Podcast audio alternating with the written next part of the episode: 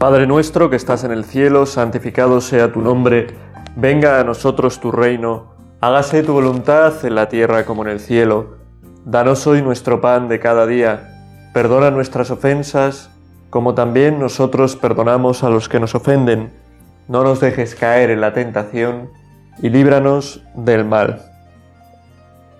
Vamos a tener esta meditación en este día y vamos a hacerlo con, con la palabra de Dios.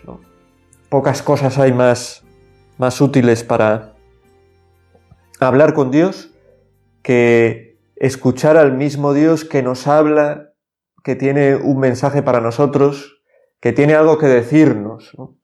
Y a Dios se le puede escuchar de muchas maneras. Dios habla a través de otras personas, Dios nos habla a través de inspiraciones, de propósitos, de ideas que nos surgen en nuestra oración, al participar en la Eucaristía, en el día a día, ¿no? Pero nos habla de, bueno, también, bueno, Dios habla a través de, en algunos casos, pues límites, ¿no? Puede hablar a través de, de apariciones suyas, de santos, efectivamente, ¿no? La Virgen María, pues en más de una ocasión la Iglesia ha reconocido que ha venido aquí y ha hablado, ¿no? Y ha hablado pues a través de, de alguien para transmitir un mensaje, ¿no? Casi siempre, pues un mensaje de, de conversión, un mensaje de, de espabilar, de no dormirnos en nuestra relación con Dios, ¿no? Pero el modo en el que más claramente nos habla Dios, ¿no? Y del que se sirve también Dios para hablarnos no solo a través de las letras de las palabras que se, que se encuentran aquí, ¿no? En la palabra de Dios, sino utilizando la palabra de Dios para que ésta sea fuente de, inspiración, fuente de, de, presencia de Dios, ¿no? De sentir esa, esa voz de Dios que nos habla en nuestra vida, que tiene un proyecto para nosotros, que tiene algo que decirnos, ¿no? Dios nos habla a, través de la palabra de Dios, pero no como una palabra muerta, simplemente unas letras que nos dicen algo que también, que es importante el texto, sino que ese texto lleva pues a ese encuentro con Dios en nuestro corazón, en lo más profundo, que es donde se, donde se realizan eh, los encuentros más fundamentales del hombre. Podemos pensar que la acción de Dios es primariamente una acción que podemos sentir eh, pues cuando estamos en masas enfervorizadas, ¿no? En grandes alabanzas, grandes encuentros donde hay muchos cristianos, donde, y que ahí es donde Dios actúa con más fuerza, pero no, Dios actúa también en la superficie para llegar a lo profundo, ¿no? Las acciones más grandes de Dios siempre han sido en el silencio, casi en la soledad. Y con nosotros también, sus acciones más profundas son en nuestro corazón, en lo más profundo. La resurrección de Cristo, que es el gran milagro de Dios, es un milagro donde está Cristo solo. No, sabemos exactamente qué es lo que ocurrió, describiéndolo paso a paso en ese momento. La anunciación, la encarnación del Verbo ocurre en el seno de, de María, ¿no? Por ese sí de María y esa acción del Espíritu Santo. De igual modo, ¿no? De igual modo, bueno, y otras acciones, ¿no? La primera cena, eh, la primera cena, perdón, no sé lo que digo, la última cena, ¿no? Pues estaban doce ahí presentes. La cruz, todos le abandonaron, ¿no? Rodeado Cristo de gente que creía más o menos, que, prácticamente no creía, muchos que estaban a favor de que estuviera crucificado, ¿no? Con cuatro mujeres, San Juan y alguno más presente, ¿no?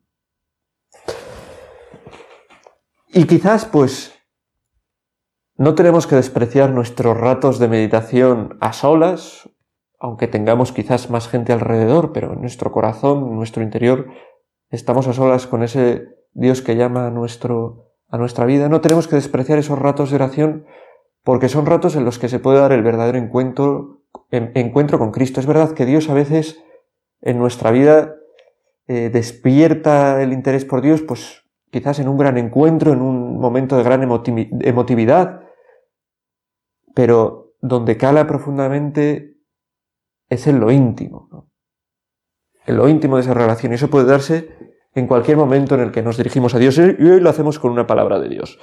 Después de esta prolongada introducción, ¿no? Para, facilitar. Pues que nos abramos de verdad a, la acción de Dios en nuestra vida y a la acción a través de su palabra y de esa contemplación individual de Dios y su misterio, os propongo, os presento, ¿no? El, el Evangelio que vamos a, a meditar en este día, ¿no? Continuando con esa lectura continuada que estamos haciendo, ¿no? En Meditaciones Católicas del Evangelio de San Marcos. Y hoy nos toca Marcos 13, la primera mitad de Marcos 13 hasta el versículo 23.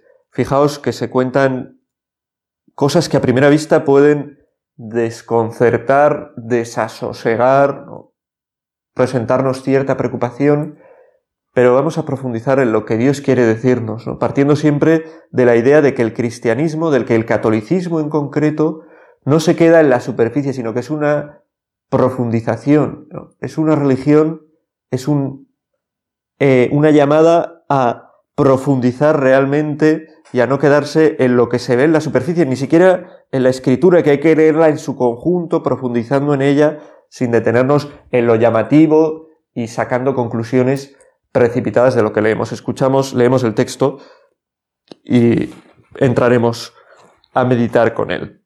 Dice así, y cuando salía del templo le dijo uno de sus discípulos, Maestro, mira qué piedras y qué edificaciones. Jesús le respondió, ¿ves esos grandes edificios? Pues serán destruidos, sin que quede piedra sobre piedra. Y sentado en el monte de los olivos, enfrente del templo, le preguntaron Pedro, Santiago, Juan y Andrés en privado, Dinos, ¿cuándo sucederán estas cosas? ¿Y cuál será el signo de que todo esto está para cumplirse? Jesús empezó a decirles, Estad atentos para que nadie os engañe.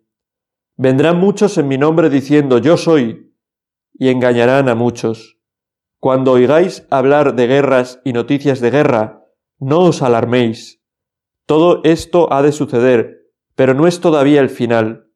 Se levantará pueblo contra pueblo, y reino contra reino. Habrá terremotos en diversos lugares. Habrá hambres. Todo esto será el comienzo de los dolores. Mirad por vosotros mismos. Os entregarán a los tribunales. Seréis azotados en las sinagogas y compareceréis ante gobernadores y reyes por mi causa, para dar testimonio ante ellos. Es necesario que se anuncie antes el Evangelio a todos los pueblos, pero cuando os conduzcan, no os preocupéis por lo que habréis de decir. Decid lo que se os inspire en aquel momento, porque no seréis vosotros los que habléis, sino el Espíritu Santo. Y entregará a la muerte el hermano al hermano, y el padre al hijo, y se levantarán hijos contra padres y se darán muerte, y seréis odiados por todos a causa de mi nombre. Pero quien persevere hasta el final, ese se salvará. Cuando veáis la abominación de la desolación erigida donde no debe, el que lee, que entienda, entonces los que viven en Judea huyan a los montes, el que está en la azotea no baje y no entre en casa a coger nada. Y el que está en el campo no vuelva a recoger su manto. Hay de las que estén encinta o criando en aquellos días. Orad para que no suceda en invierno, porque aquellos días habrá una tribulación como jamás ha sucedido desde el principio de la creación, que Dios ha creado hasta hoy, ni la volverá a ver. Si el Señor no acortase aquellos días, nadie podrá salvarse pero en atención a los elegidos que escogió se abreviarán. Y si entonces algunos dice, el Mesías está aquí o allí, no le creáis, porque surgirán falsos Mesías y falsos profetas, que harán signos y portentos para engañar, si fuera posible, a los elegidos. Pero vosotros estad atentos, que os he prevenido.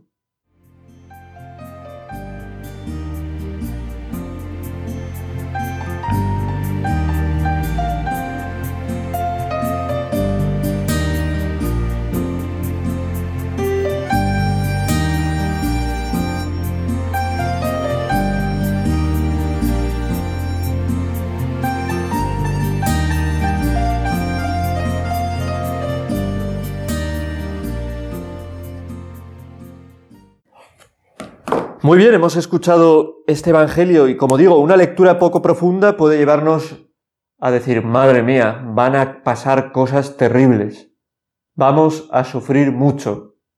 ¿Y cómo sabemos que esto no está sucediendo ya? ¿Cómo puedo saber cuándo va a suceder? ¿Por qué no intento leer los signos y las cosas que están pasando para descifrar si estamos ya en el momento final de la historia? Si estamos ya en el fin del mundo. Hoy, ante las circunstancias que hay en, en la humanidad, ¿no? Pienso en el COVID, pienso en, pues también, eh, voces que se oyen, ¿no? De que estamos ante un cambio de, de un orden mundial, ¿no? El COVID también como un modo de aprovechar para aunar a toda la humanidad en una única causa común donde solamente haya unos principios que rijan a todos y se someta el pensamiento eh, individual de cada uno, ¿no? Se someta incluso pues el propio cristianismo, ¿no? Se coloque donde debería estar lo más sagrado, pues lo menos sagrado, lo más inmundo. Se habla, ¿no? De, pues de cosas, ¿no? Del anticristo, de, bueno, hay muchas, mucha gente, muchas, muchas sectas, muchas personas, personas incluso, pues, que se dicen cristianas, por supuesto, que intentan hacer cábalas y, y hacer teorías sobre conspiraciones, sobre eh, sentir que estamos en los momentos finales. Yo no sé, y además nadie lo sabe, porque nadie sabe ni el día ni la hora, y lo dice claramente eh, el Señor en el Evangelio. Yo no sé si estos son los tiempos finales, pero el Señor, si nos quiere dejar algo claro en este Evangelio que hemos escuchado, primero, es que eh, se trata de perseverar hasta el final, sea el momento eh, en el que estemos, el que persevere hasta el final se salvará, perseverar hasta el final, la perseverancia, ¿no? continuar con la fe, continuar al lado de Cristo, no desistir, no dejar de luchar, y después las constantes llamadas que hace Jesús a, eh, la calma, ¿no? Cuando oigáis de que todo esto va a suceder, tal, mirad por vosotros mismos, os entregarán a los tribunales, pero cuando os conduzcan, no os preocupéis por lo que habréis de decir, no tengáis miedo. No os alarméis.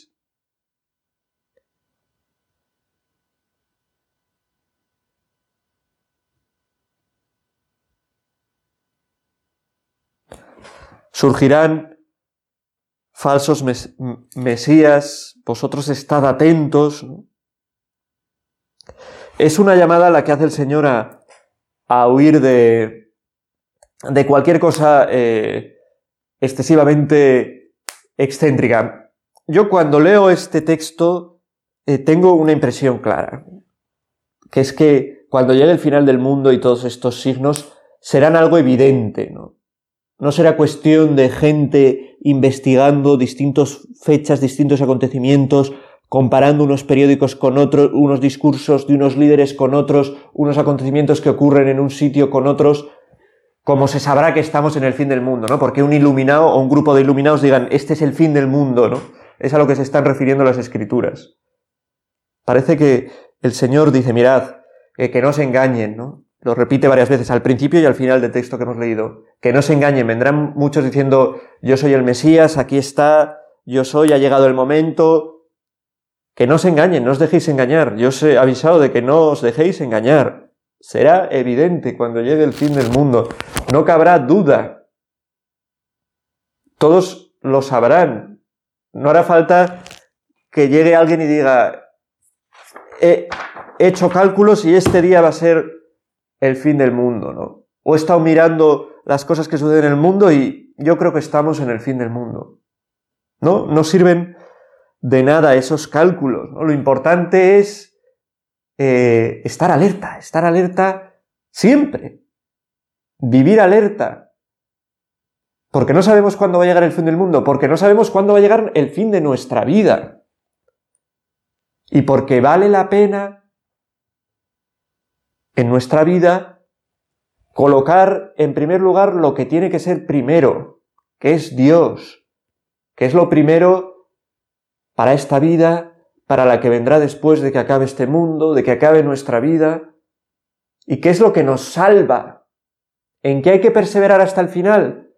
En no dejar que sean otras cosas las que ocupen el lugar de Dios en nuestra vida, porque eso es lo que nos destruye, lo que nos hunde, eso es lo que eh, nos hace vivir intranquilos, eh, va a llegar ya, habrá que estar preparado para el 31 del 2021 de no sé qué, porque es cuando va a llegar. Hay que estar preparado siempre porque no sabemos cuándo va a llegar y el Señor lo ha dejado en las Escrituras bastante claro. Fijaos cómo empieza el Evangelio que hemos considerado, que estamos considerando, ¿no? Admiran los discípulos de Jesús algunas edificaciones y Jesús le responde, no va a quedar piedra contra, sobre piedra. ¿Ves todo eso grande? Todo eso va a ser destruido. Y es un mensaje claro, además de referirse todo lo que dice ¿no? a hechos históricos que iban a suceder inmediatamente en Jerusalén, ¿no? en el año 70, pues las tropas de, eh, bueno, pues movidas por el emperador Tito, ordenadas por el emperador Tito, conquistan, perdón, y destruyen Jerusalén. Iba a decir construyen, ¿no? Que es una mezcla de conquistan y destruyen, construyen, pero que es todo lo contrario, ¿no? No construyen, sino que conquistan y destruyen Jerusalén y el templo, ¿no? Y Jesús hace referencia directamente a eso, ¿no? No quedará piedra sobre piedra de todo esto, de las maravillas que se ven. El templo era un edificio hermosísimo pero a la vez hace referencia también a una realidad que no podemos olvidar nosotros, que es que, no sé, mirar a vuestro alrededor ahora mismo donde estéis, ¿no? ¿Qué veis? Quizás estáis en una iglesia y veis grandes construcciones, retablos hermosísimos, eh, piedras sobre piedras que llevan siglos manteniéndose y que son admiradas y aparecen en catálogos y que determinados, eh, determinadas instituciones internacionales han decidido que son eh, la releche en verso, o sea, que son buenísimas, ¿no? Y que tienen que estar en catálogos y protegerse, y hay instituciones que velan porque eh, se protejan y no se cambien en, en, lo, lo, fundamental que tienen, ¿no? Y que si se van a reconstruir por alguna cosa se respeten una serie de normas. En fin, o quizás, en cambio, estás en tu casa y tienes delante un radiador un pequeño televisor, una impresora y una mesa y bueno, estoy diciendo lo que tengo yo ahora mismo cuando estoy preparando, cuando estoy predicando, cuando estoy rezando con esta, con esta meditación, ¿no? Y pienso, joder, qué casa más chula tengo, ¿no? Qué bien me he montado el salón, qué a gusto, qué maravilla, ¿no? O quizás estás fuera, ¿no? En el parque, sentado en un banco, sentado en una roca, observando eh, los montes y, o el mar, o yo qué sé. Pues el Señor nos dice eso a nosotros también. Todo lo que veis, al final no quedará piedra sobre piedra. Al final, eh, lo fundamental no es eso. Y si apoyas tu vida sobre cosas que se pueden destruir, pues tu vida acabará destruyéndose con todas esas cosas. Porque al final, pues sí, las piedras acabarán destruyéndose. Eh, las cosas en general, ¿no? Acabarán destruyéndose tus riquezas, tu belleza. Bueno, ahora hay un, realmente un interés por, por cultivar el cuerpo que se ha convertido casi en una religión, ¿no? La gente ya no va los domingos a misa. La gente va los domingos a correr, al gimnasio, y no solo los domingos.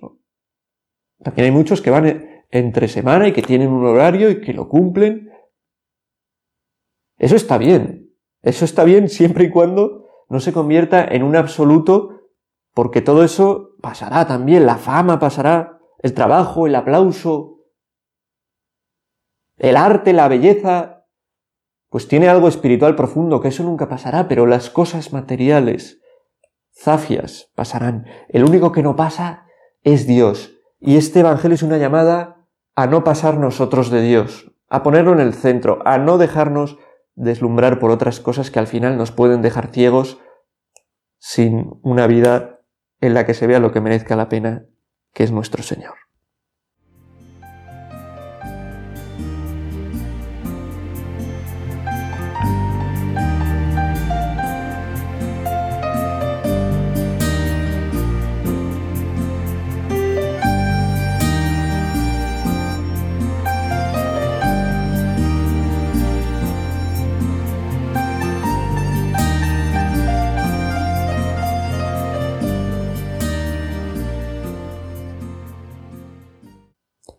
No podemos buscar como si nosotros fuéramos los encargados de descifrar, eh, como si la Biblia fuera un libro de enigmas y nosotros fuéramos los encargados de, de descifrarlos. No podemos buscar en las escrituras pistas sobre el futuro, en concreto sobre cuándo será lo que esperamos, el fin del mundo. La Biblia no pretende eso, ¿no? Ni siquiera este discurso de Jesús, ni siquiera el Apocalipsis, ¿no? El Apocalipsis es como este discurso, una llamada realmente a la esperanza, ¿no? A saber que, que al final está Cristo y que Cristo nunca va a pasar, ¿no? Y que por eso nos conviene eh, sujetar nuestra vida a, a Cristo para que pase lo que pase, nosotros con Cristo de su mano nos salvemos. Que el que persevere hasta el final se salvará. Perseverar eh, no es cuestión de, de, estas cosas de las que habla Jesús, ¿no? Habrá, eh, yo qué sé, temblores, terremotos, habla en distintos momentos, ¿no? Enfrentamientos, guerras. Perseverar hasta el final no es cuestión de sobrevivir a todo esto. Perseverar hasta el final no sabemos cuándo va a ser al final. Es cuestión de no abandonar la mano de Dios en esta vida que nos toca vivir hasta que llegue al final, ¿no? Para que después de esta vida, esa mano de Dios que hemos agarrado con dificultades, teniendo que pedir perdón en muchas circunstancias, volviendo al camino cuando nos hemos equivocado, esa mano de Dios sea la que nos muestre en profundidad, a través de esa mano que nos coge y nos acerca, su rostro, ¿no? Que es eh, el reflejo, es la imagen, perdón, de, del rostro del Padre. El rostro de Dios es imagen del rostro del Padre, creo que he dicho, no está bien, ¿no? El, rostro de Cristo, que es imagen del rostro del Padre, a través de Cristo vemos totalmente a Dios, ¿no? Y con eso llenamos nuestro corazón, porque están llenos los salmos de, referencias a que no descansamos, a que no estamos saciados si no vemos el rostro de Dios, ¿no? Nos, hiciste, Señor, para ti, dice San Agustín, y no descansaremos hasta que no descansemos en ti. Eso es lo que nos espera al final. Pase lo que pase. Descansar en Cristo. Y para eso tenemos que aprender ya en esta vida a descansar en Cristo, a poner en Él toda nuestra esperanza, a dejar que Él sea el que, el que obre en nuestra vida, el que nos lleve, el que nos guía, el que nos guíe, el que nos levante, hay un momento que, en el Evangelio que hemos leído que dice, pero cuando os conduzcan para entregaros, no os preocupéis por lo que habréis de decir. Decid lo que se os inspire en aquel momento, porque no seréis los, los que habléis, sino el Espíritu Santo. Qué importante es en nuestra vida y también mirando hacia el futuro, mirando hacia lo que vendrá, darnos cuenta de lo fundamental que es dejarse cada vez más en manos de Dios, confiar cada vez más en el Espíritu Santo, vivir haciendo cálculos de cuándo llegará, vivir defendiendo conspiraciones, eh, vivir defendiendo distintos relatos de cómo será el fin del mundo basándose en lo que dicen las escrituras y es confiar poco realmente en el Espíritu Santo. Porque lo que hace el Espíritu Santo es ayudarnos a no vivir eh, preocupados por esas cosas de las que el mismo Dios nos dice que no tenemos que preocuparnos.